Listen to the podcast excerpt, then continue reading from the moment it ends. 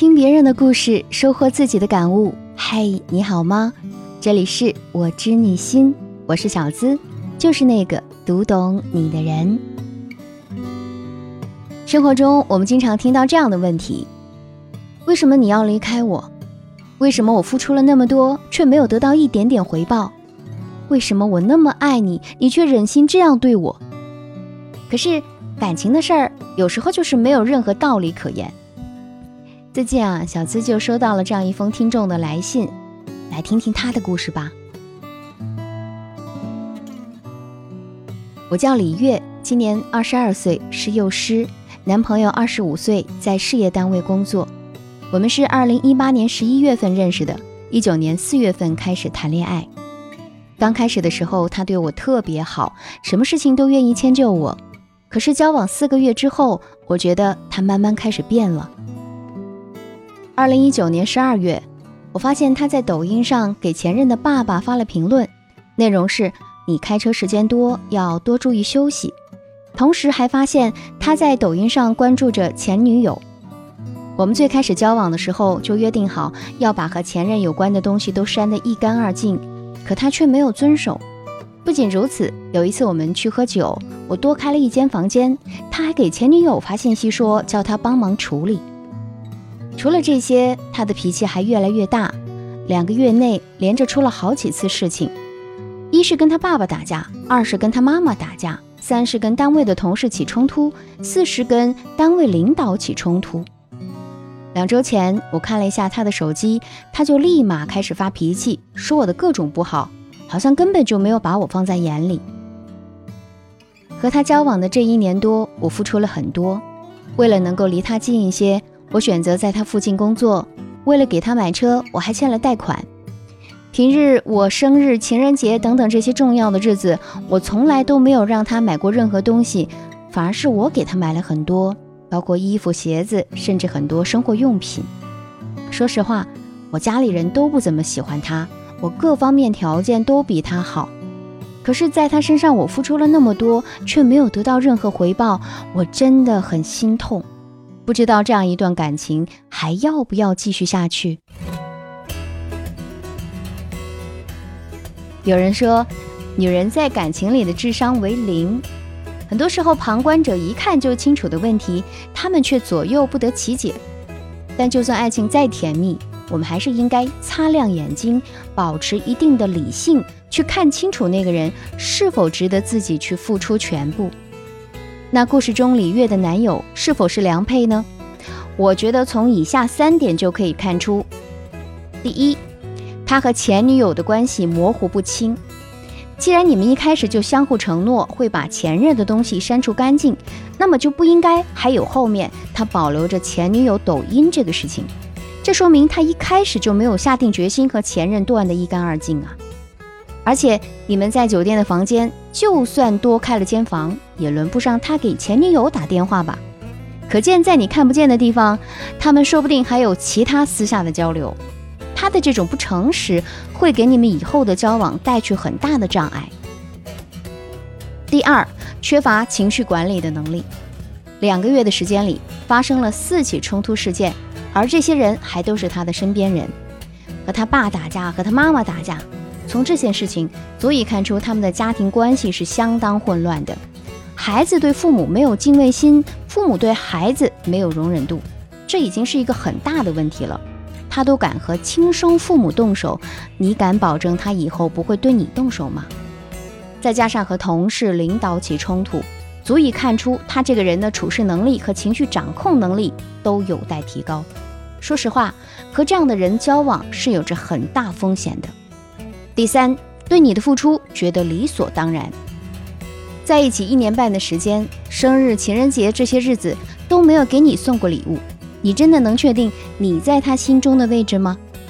你主动把工作地点选在他附近，他买车，你去还贷款，给他买衣服、鞋子、生活用品等等，这些是你的付出不假，但是他不一定会看在眼里哦，也许他还以为是自己有魅力，值得你倒贴呢。从姑娘的讲述中，我没有看出这个男生哪一点爱她，或者说这段感情还有继续下去的必要。虽然很扎心，但这就是事实。知乎上有人提问：女人在恋爱中有哪些误区？有一个收获了八千多赞的回答，写着：在对方停止或者不参与投入的情况下，习惯通过继续加大自己投入的方式，希望换来对方的改变。换句话就是说，你明知道他对你不好，可仍然希望通过自己的付出去感动他，或者希望他良心发现。但其实这种情况基本上是不存在的。很多时候，你付出越多，受到伤害的几率就越大。那么，我们该怎样正确对待爱情中的付出呢？小资有三点心得想和你分享。第一，我们千万不要假装大度，要学会正确表达需求。谈恋爱的时候，男人经常会说希望自己的另一半大方得体、善解人意、温柔贴心，所以啊，就会有很多女孩子觉得自己应该收敛自己的小脾气，不要冲动任性，凡事多站在男人的角度去思考。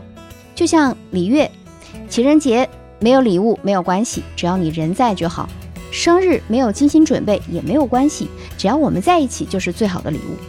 但是你这么大度，只会让他觉得其他的节日也可以什么都不送，反正你也不会生气的。但是每当看到别人的男朋友都会送礼物，你心里肯定会暗暗失落，而且在不顺心的时候，就会觉得自己付出了那么多，却什么回报都没有得到。其实，你不用假装大度啊。谈恋爱的时候提出合理需求本身就是正常的，也只有你正确的表达了自己内心的想法，他才会知道你想要的是什么。第二，引导他进行情感投资，收获真正的爱情。所谓情感投资，就是在婚恋的整个过程当中。一方付诸于另一方在情感上各方面资产的投入，并渴望在一定期限内收获回报。当然，这里的资产不只是金钱那么简单，还有时间、精力、情感投入的程度等等。就有调查显示，男性对你的情感投资越多，你们的情感就会越稳定，而你给投资者的回报率越高，更会获得更多的投资。这是一个良性循环，也就是说。你不能只自己一味的付出，还要引导他对你进行付出，这样一来一往的感情才会是流动的。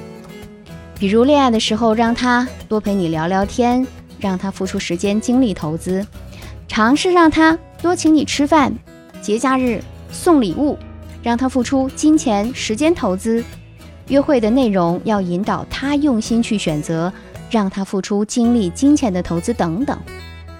当然。